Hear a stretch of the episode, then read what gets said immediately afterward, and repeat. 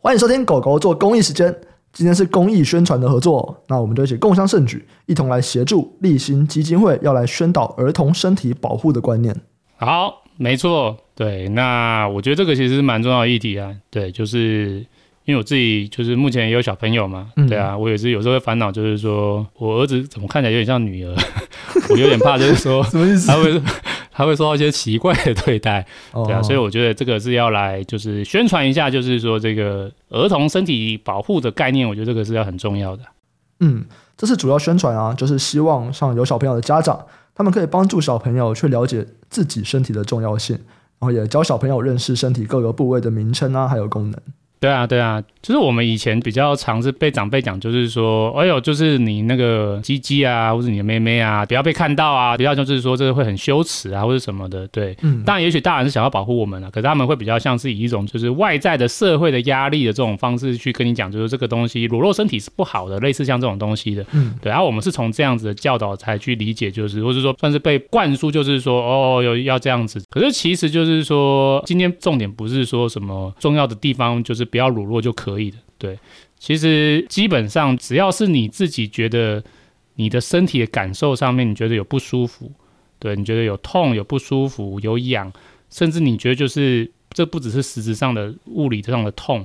你觉得有心理上的不喜欢，你觉得你有被骚扰，这个都是一个算是身体保护的概念了。对，所以就是说。我觉得像这一次这个励馨基金会他们想要强调观念，我觉得是非常好的。就是说，我们必须要教导我们的小朋友，你不是说重点是你的部位可能被看到、被触摸啊，或者是说你觉得实质上的痛了，你才要表达你觉得不舒服，甚至说你觉得你不喜欢。你觉得你心里不舒服，你都要尽量的让你的小朋友知道，就是说，哦，我有这个感觉，可是这个感觉讲出来不是羞耻的，我应该要明确的说出来，让第一个可能是父母知道，那甚至可能是实质上就是让告诉你的小朋友，告诉你的孩子们，就是说，对于让他就是不舒服的对象，也要勇敢表达他的意见。那我觉得这个是很重要。嗯嗯，励馨基金会啊，就希望让小朋友能够了解啊，自己的身体还有自己的感觉都是非常重要的。那不管是认识或者是不认识的大人或小朋友，就每个身体的部位都是很重要的保障。只要有人的触摸会让你觉得不舒服哦，不管那个地方可能是哪里哦，只要不一定要是我们传统认为的私密部位，就只要觉得不舒服，你就要让小朋友知道说他可以马上说不，然后可以告诉爸妈或者老师等等他信任的人。对，没错。那当然最后就是这个励馨基金会最近有做一首很有趣的童歌，那我们会把它贴在我们这个 Podcast 资讯栏的连接。那大家可以去看一下，那这首歌就叫做是我的身体是我的，我的感觉很重要。对，那我觉得有小朋友的家长都可以跟小朋友一起听听看了。对，当然我的小朋友现在听应该也听不懂就对了。好，那相关资讯我们都会放在链接。感谢大家听完这个公益的宣传。好，那就再请大家跟我们一起做公益喽，耶、yeah！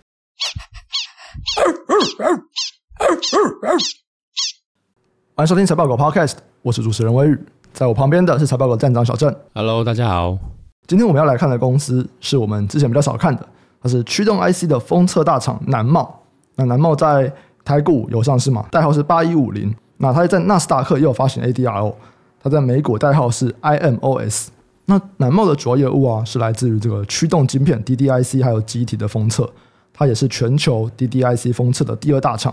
然后它也是全球前十大的封测业者。所以今天我们要来看南茂啊。主要的是要来关注一下，像 DDIC 他们的市况的重要参考。如果有在投资联友或者是奇景光电 HIMX 的投资人都可以追踪一下。再来，当然就是再看一下它的记忆体封测啊，可以看一下 DRAM 啊、NOR 啊的市况参考。所以有在投资美光、南亚科、华邦电的人，他也可以去看一下这方面的状况。就是这一集比较特别啊，这一集会聊就是南茂，好像台股公司嘛，可是它有一个特点，就是说它其实有在美股算是发行 ADR，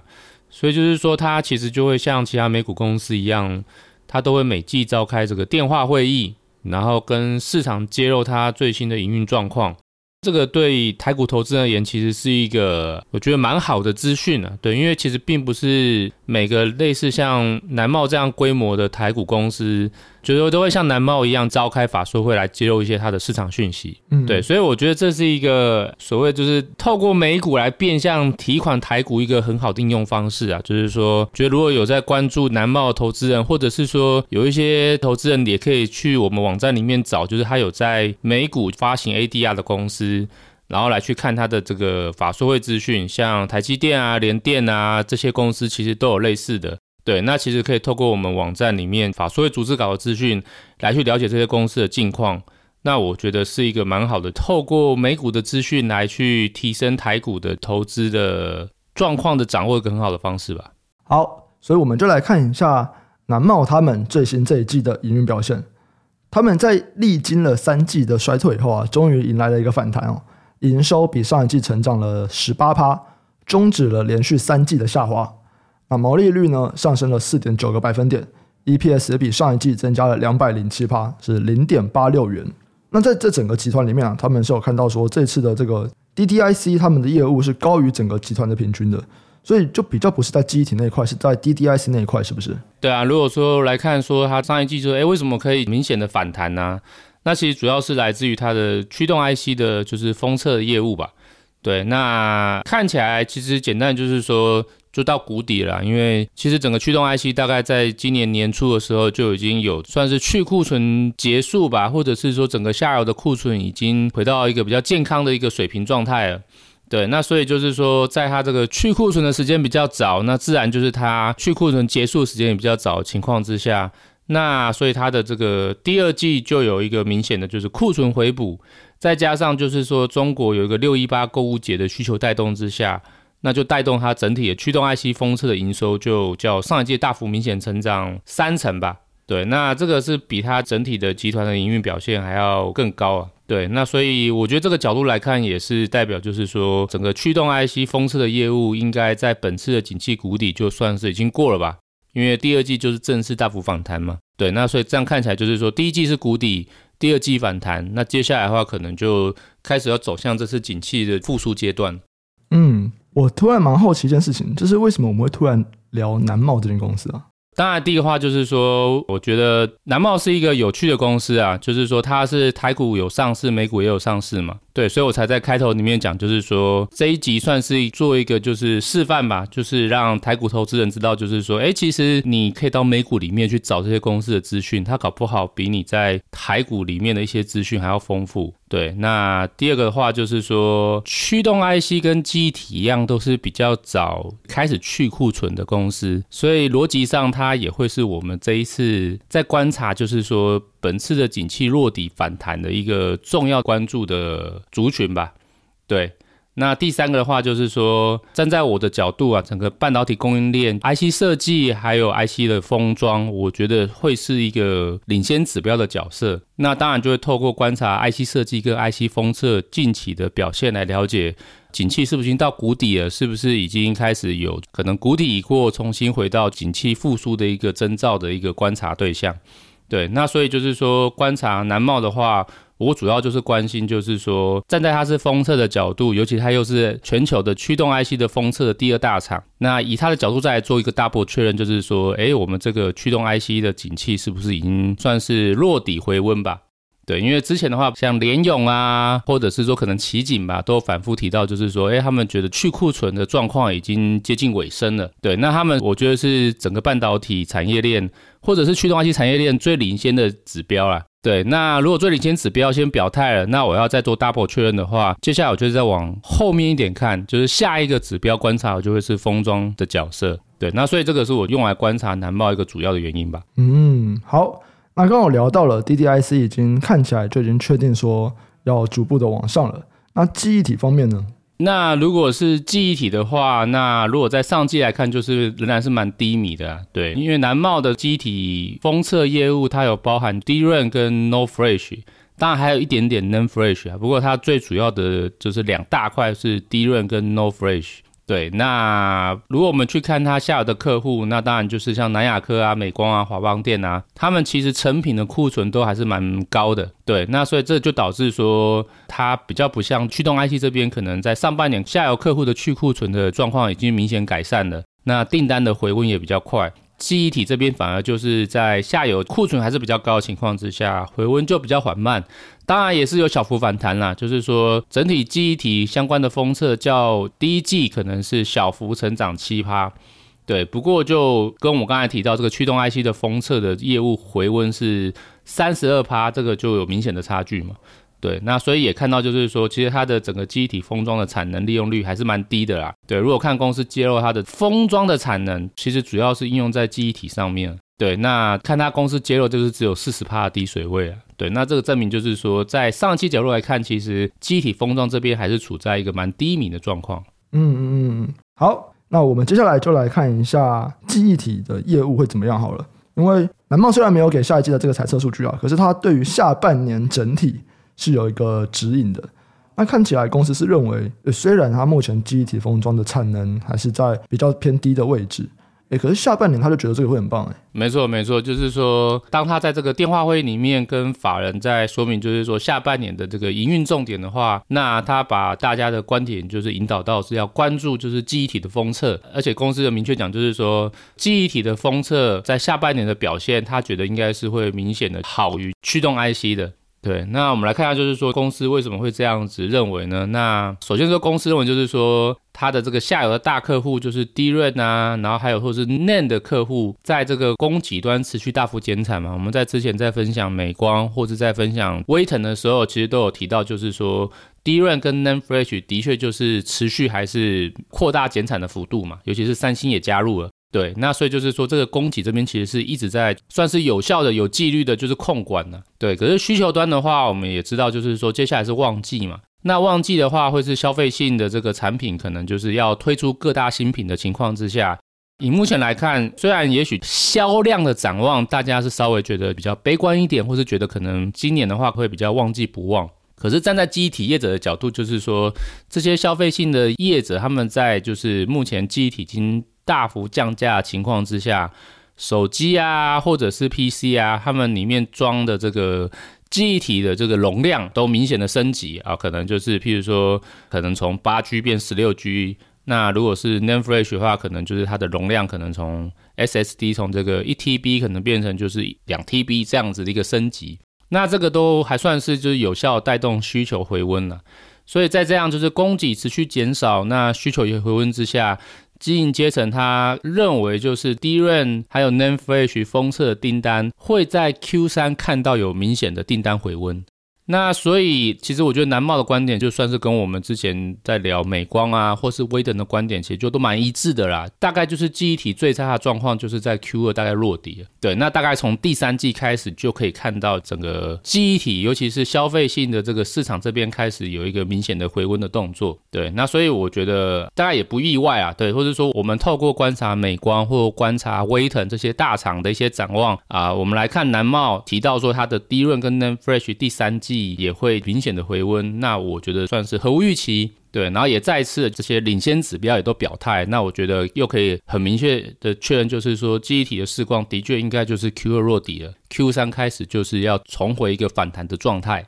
对，那只是说，因为我们刚刚提到，就是说那个南茂的记忆体封测业务，除了 DRAM 之外，还有一个很大的业务是 NOR Flash 嘛。那其实南茂在他这一次的就是法人说明会里面有明确提到，就是说，相较于 DRAM 或是 No Fresh 的话，那他的 NOR Flash 封测业务下半年他觉得会是成长性比较不明显的一块啊。嗯，对对对。那为什么呢？其实就我观点的话，其实 NOR Flash 它的这个整个供需本来就跟低润和 NAND Flash 是有点不一样的，对，这个以前在社团好像很多人都会问这个问题，对，就是他们虽然名义都叫记忆体，可是其实 No Flash 还有就 NAND Flash 还有低润在我的角度，我会把它看成是三块的市场，他们各自的就是供需状况都会不太一样。那如果以目前来看的话，NOR Flash 我觉得的确在接下来的短期的展望会比较不如 DRAM 或 n a m e Fresh。对，那我个人的原因认为是这样子啊，就是说先讲需求端吧。需求端的话，其实 No Fresh 它跟我们就是一般讲的 DRAM 和 NAND Flash，它的市场是有点不太一样，它比较偏向是利基型的市场，其实它市场比较小啦。然后还有一个它的特点就是说，我觉得它的价格弹性是比 DRAM 跟 NAND Flash 低的。对，那是什么意思呢？就是说，像现在可能大家对于就是这个手机啊，或者是 PC，可能就是今年的整个销售量的展望是认为比较保守嘛，甚至可能手机的销售量一般预期都今年还是会微幅大概个位数衰退嘛，就是中低个位数衰退了。对，可是站在记忆体的角度，就是对于 DRAM 或 NAND Flash 啊，就是说除了销量之外，还有一个可以带动需求是容量的升级。对，那这个容量的升级啊，而且它有个特点就是说，通常就是你的价格越便宜，下游可能会想要容量升级的意愿就越高。对，所以像我们刚刚提到嘛，就是说今年下半年的这个记忆体的需求，或者 DRAM NAND Flash 需求重点，可能并不是整体消费装置的销售量，而是这些消费装置它们的容量的升级，可能会是他们今年就是下半年需求主要带动的一个主要动能。可是对 No Flash 的话，我觉得它比较不会有因为价格下跌，然后对它的这个用量大幅成长的一个状况。对，那原因是因为就是说它比较是用在一些像立机型的一些应用啊，像我们可能常看到会用到 NOR Flash，目前可能就是这个真无线耳机吧。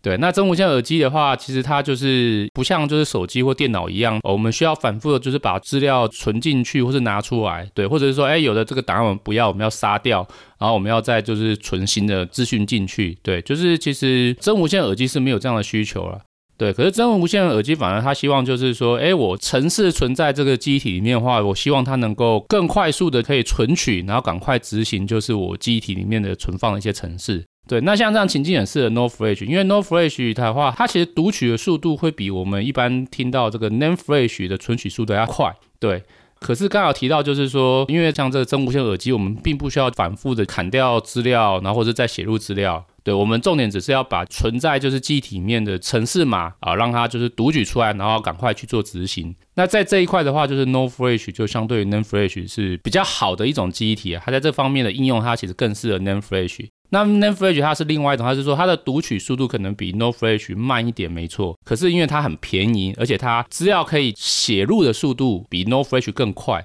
所以它很适合这种就是像我们 PC 或者手机上面，就哎资料常常没事就就是删掉，然后又再灌新的资料进去这种应用。对，那像我们真无线耳机没有啊，我们预设这些功能的程式码其实都是已经存在真无线耳机里面了。对，然后我们重点就是说，我们要执行的时候，我们就把它里面城市码读取出来去进行执行。对，那所以像这样子是 No Flash 它应用场景的，而也知道就是说，也因为这样子，因为它没有需要有大量存储数据的这种应用场景，所以 No Flash 基本上它不太像 DRAM 或者是 NAND Flash 一样，就是说，哎，它叠加的时候，然后哦，就突然我 No Flash 的这个用量要升级成就是一倍或两倍，没有，它就是也许会有一些升级，可是不会像 NAND Flash、NOR Flash 一样，就是说用量有那么明显的提升呢、所以就是站在我角度，就是说它的价格弹性比较低，就是说它因为降价而刺激需求上升的这个刺激力道吧，不会那么强。嗯，所以它相较于目前就是 DRAM 或 NAND Fresh 而言，因为降价而带动需求量上升的这个成长幅度就会比较低。嗯嗯嗯嗯。所以刚刚在记忆体这边讲的蛮多的，就是综合来看，你觉得接下来在 DRAM 还有 NAND 会比较乐观，可是 NOR Flash 看起来哎比较没有那么好。所以台股的话就是旺宏，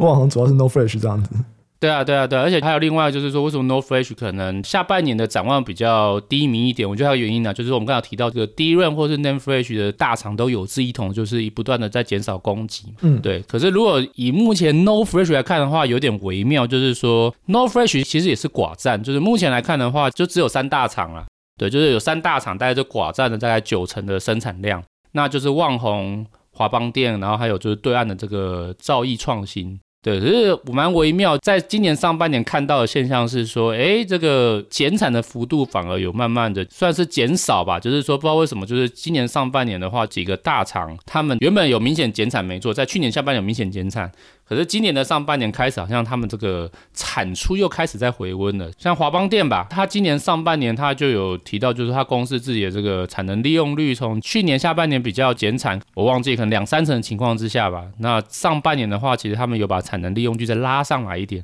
那这个就会让他们的 NOR Flash 产出今年上半年是较去年下半年是再多一点。另外一个的话就是这个兆易创新，那我觉得因为它就是对岸的公司啊，对岸公司我觉得很喜欢做一件事情，就是在景气低迷的时候，还是尽量的扩产，或者是喜欢打价格竞争吧。反正不管怎么样，就是说这个造业创新也是在今年上半年的话，它的出货量还是逐月的上升。对，那所以这样的话，其实跟我们刚刚提到的 DRAM 跟 NAND Flash 供给一直在减少状况不太一样。所以这样子一来一回的话，就是说 NOR Flash 的供需的表现，自然我觉得就会比 DRAM 跟 NAND Flash 在下半年而言，算是比较差一点呐、啊。对啊，所以觉得我觉得综合以上的话，就是说以目前来看第一位跟 NAND Flash 他们的第二季落底，然后第三季开始明显的反弹，这是很确认的。那至于 NOR Flash 的话，可能不会再差。可是，在这样供需表现平衡比较慢的情况之下，可能今年下半年的表现还是会比较温吞一点。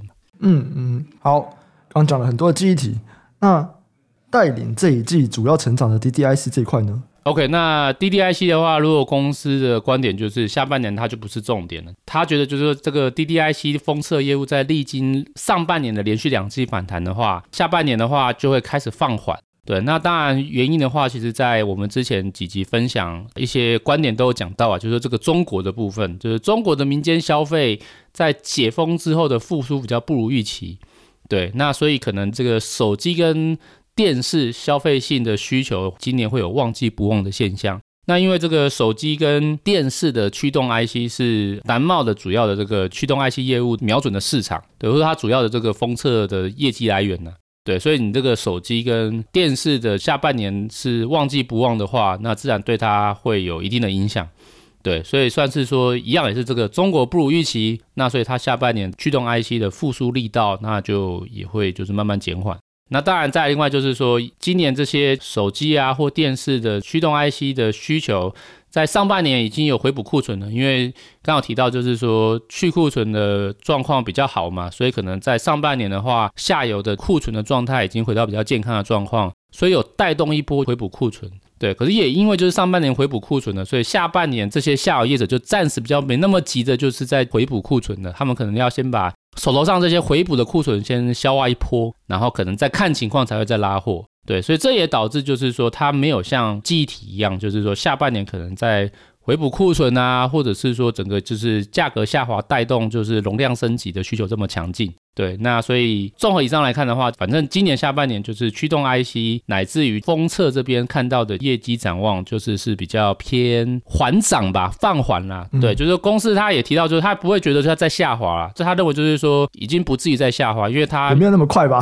不是才刚回来吗？对，就是法人有明确问他，就是说啊，你觉得就是这个驱动 IC 这边下半年展望会怎么样？他有明确知道，就是说还是应该会逐季上升啊，或者是说他觉得会较上半年再上升一点。可是就不会像上半年哇，今年上半年像刚刚提到第二季哇，就是这个反弹三成嘛，他觉得应该是不太可能，就是再这么强劲啊，对啊，他可能就是觉得就是缓慢回温吧。所以就是说，综合这样来看的话，不管怎么样啊，大概我的角度就是说，公司的表示就是说，这个驱动 IC 也不会再更差了啦，它反正它就是已经慢慢回升，只是说成长力道放缓。可是我下半年有另外一块很重要业务是记忆体封测这边，那会是有明显较上半年反弹。所以综合这样来看的话，就是下半年整体而言仍然是会叫上半年成长。所以公司大概抓它下半年的业务会是叫上半年的业务再成长大概十趴吧，还是有个旺季的表现啊。当然这个旺季可能相较于就是往年的旺季效应是没那么强的，可是至少而言那还是比去年下半年好，因为去年下半年其实整个驱动 IC 啊或记忆体都是蛮惨的。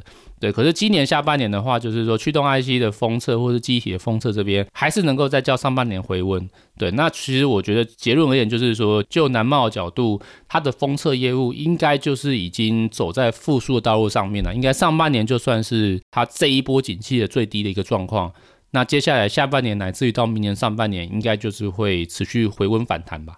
嗯嗯，好，那我们看完了。记忆体那边跟 DDIC 这边，接下来就来看一下在这些产业链上面其他公司的状况怎么样。那首先，我们还是先来看一下记忆体 DRAM 的地方，因为像南茂和 DRAM 客户其实主要就是一些 DRAM 厂商嘛，南亚科啊、华邦电啊、美光啊。那既然南茂业绩起来了，应该也代表说，就是他们开始有这个需求了，所以他们也应该要起来了。对，没错没错。那像我们之前比较常聊美光嘛，或者海力士啊，或三星啊，可是这些公司他们比较算是主流低润的业者吧。嗯，对对，他们是这种就是比较大型的消费性市场，像手机啊、PC 啊或伺服器用的这个低润，那主要就是由像美光、三星这些公司提供。对，可是其实低润还有另外一个叫做利基型低润，就是说它主要是卖给一些像这种 TV 啊，或者是一些家电啊，就是说这些家电就是没有什么很高的运算需求嘛，所以他们的低润只要用比较低规的低润，或者是说他们容量是很小的，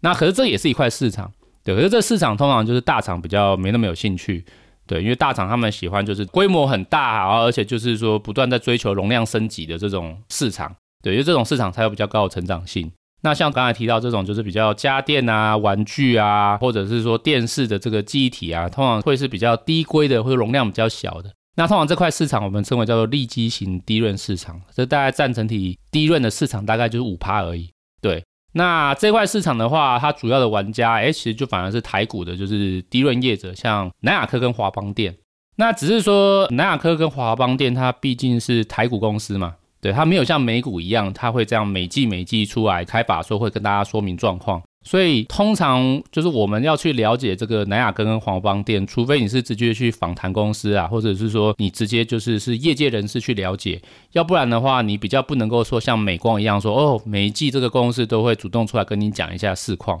对，所以就是利基型低润的资讯的掌握，可能对于一般投资人而言是比较没那么透明。对，那如果是这样的情况的话，其实我觉得就是说，哎，我们今天介绍的这个南茂，其实是一个蛮好的，就是侧面观察对象。因为南茂它的这个低润的封测业务，其实它近年来主要的客户就是南亚科跟华邦电。对，因为它原本还有美光啦，可是美光因为后来在台中盖了一个就是自己的封测厂。他就逐渐就是把他的订单就是抽单吧，就转为是自己来去进行封测啊，就是说他原本下给南茂的单就降低了，那就导致就南茂其实这几年它主要第一润的营收都来自于南亚科跟华邦电，对，那所以其实我们就可以透过南茂来作为一个南亚科跟华邦电这种利基型低润。业务状况的一个很好观察，对，嗯、而且就是我们刚刚提到嘛，就是说南茂相对于其他台股公司不一样的点，就是说它也有在美股这边发行 ADR，所以它也是每一季每一季都会出来讲它的这个业绩状况，对，所以其实我们反而透过南茂去追踪了解南亚哥跟华邦店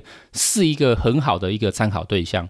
对，那既然我们刚才在前面有提到，就是说南茂对于他自己今年的就是这个低润的业务，他认为是在第三季开始会明显反弹嘛。那当然，我觉得这里面有一部分一定也是说，不只是利基型低润反弹啊，可能有一个蛮大的就是反弹的动能是来自于就一般主流消费性低润的封测业务，也就是美光这一块。可是刚好提到，就是说，我觉得美光就是近年的这个占南茂的，就是低润的营收比重已经降得蛮低了啊。其实主要的营收比重贡献都是南亚科跟华邦电，所以我觉得既然南茂它比较有把握的说，他看到就是 Q 三它的业绩会回温，那我觉得可以猜测就是说，他从南亚科跟华邦电这边拿到的订单应该有一定的把握度，所以就是说第三季的话，他觉得会走一个比较明显的反弹。所以综合这样来看的话，我觉得透过南茂的侧面观察，我觉得大概我们也可以抓或猜测，就是说南亚科跟华邦电这类的利基型低润的业务，嗯，下半年也可能也是要落底反弹，或者从第三季开始可能会有一个比较明显回温的一个迹象了。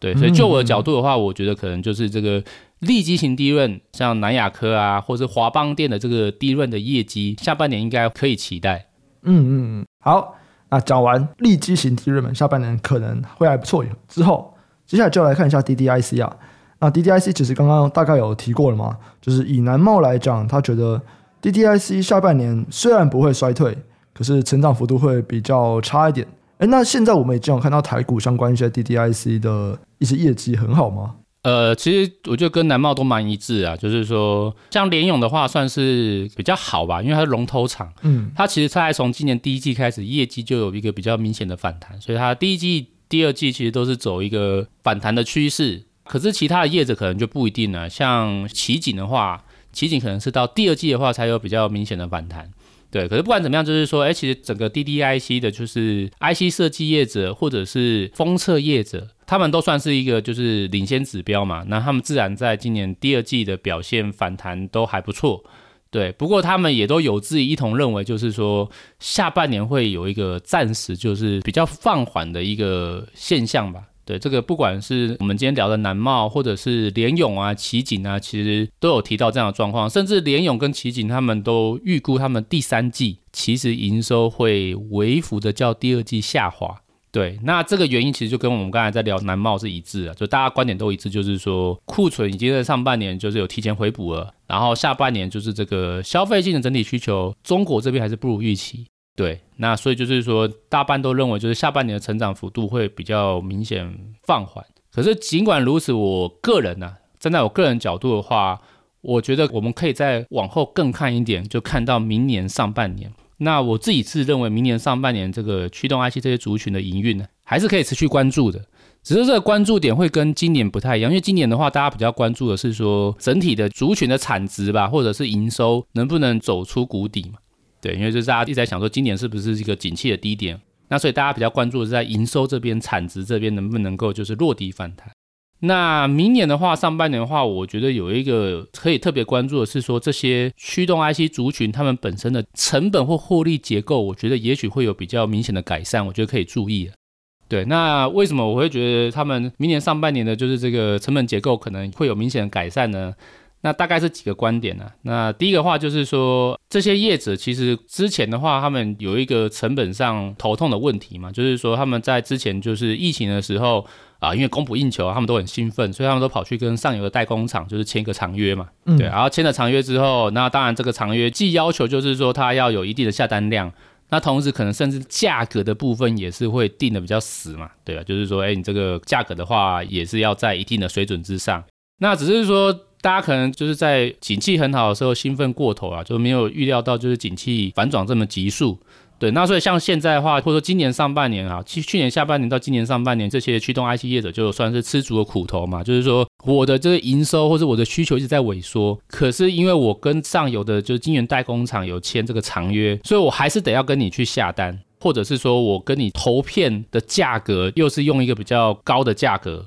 对，那其实这个对我也很亏嘛，就是说我营收在下滑，结果我成本还在维持在一个高档，那我的利润等于算是双重压缩。那所以这个是过去可能就是三到四季一直很困扰这些就是 DDIC 族群的一个成本上一个头痛问题啊。可是目前就我角度来看的话，应该就是在下半年可能这个问题逐渐解决吧，或者说可能逐渐就不是问题了。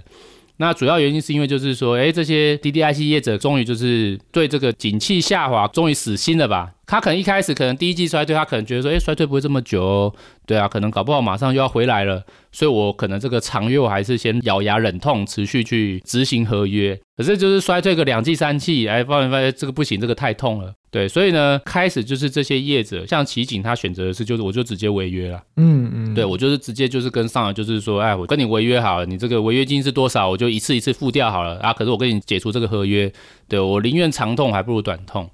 那另外的话，除了这个解约之外，近期因为这个我们也知道，就是说需求疲软，终于慢慢延伸到上游嘛，所以晶圆代工厂其实大家也知道，从今年开始就看到，就是这个产能利用率也在下滑嘛。那所以，哎，这个上游的表现也不好了，那我自然这个下游，哎，我就可以开始跟你来去谈个条件嘛，对吧？说，哎，你看你一直坚持这个合约啊，我跟你违约啊，你这样子就是也没有订单。对，我们不如就是坐下来心平气和重新聊一下，哎，我们这个代工价格或合约，我们是不是能够重新议定一下？对，那自然就是说，哎，因为现在的这个需求也的确开始转向低迷啊，所以有看到就是，哎，这个上游的代工厂它也开始愿意跟这个下游重新议定合约吧？对啊，所以它要么就是说，哎，你这个最低的下单量你可以再降得更低，对，要不然就是说这个价格就是可以重新议定。对，所以不管怎么样，就是说以目前来看的话，我觉得就是这个代工成本过高的问题，我觉得在今年下半年可能就算是结束吧。那只是结束的话，那当然就是现在这些驱动 IC 业者，他们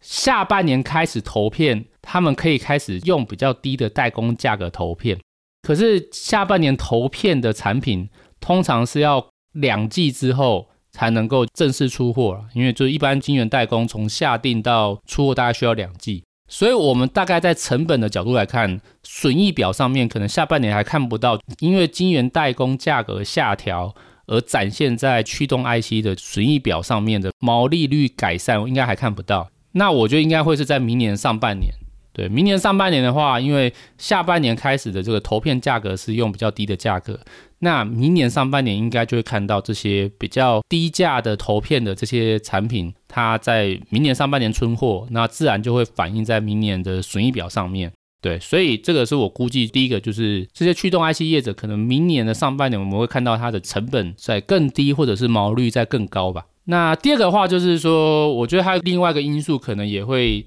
带动这些驱动 IC 业者的成本结构改善呢？对，那这个跟我们之前在 NCU 聊到有点像，就是其实以目前来看，其实有看到台湾或者是一些驱动 IC 业者吧，目前看起来有扩大对中国投片的一个迹象。对，那主要也是因为就是说，因为中国成熟制程的代工持续扩产嘛，那他们的这个降价抢市占率也很积极啊。对，所以在目前这个驱动 IC 的族群还是在一个比较景气低迷，或者是说有这个获利的压力的情况之下，那其实他们都还是蛮愿意的。就是既然对岸这边的代工价格比较低，那我不如就是到中国这边来去下单。那这样子的话，就是我的这个成本压力也可以跟着降低。所以像我们在看这一季奇景吧，奇景的话，它的法说会它其实就有暗示这件事情，就是说它会透过在中国的投片比重增加。来去改善它自己的成本结构。那所以综合这样来看的话，我觉得就是说，今年可能是驱动 IC 业者的就是产值或营收从谷底反弹。